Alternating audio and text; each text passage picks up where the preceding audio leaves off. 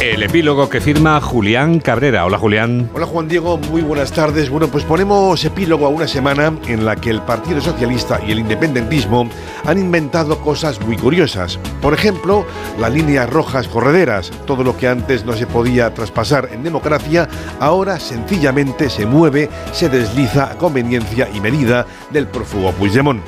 También han inventado dentro de ese juego de encajes una, como poco indecente, terminología a propósito de la intensidad de los actos terroristas para dejar niquelada la ley de amnistía. Ya saben, el borrado de hechos extremadamente graves contra un Estado democrático travestiéndolos de legítimas protestas ciudadanas.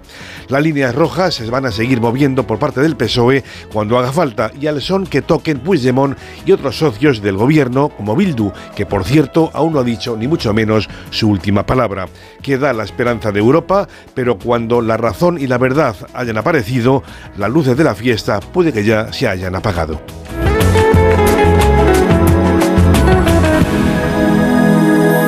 Ya son y cuartos el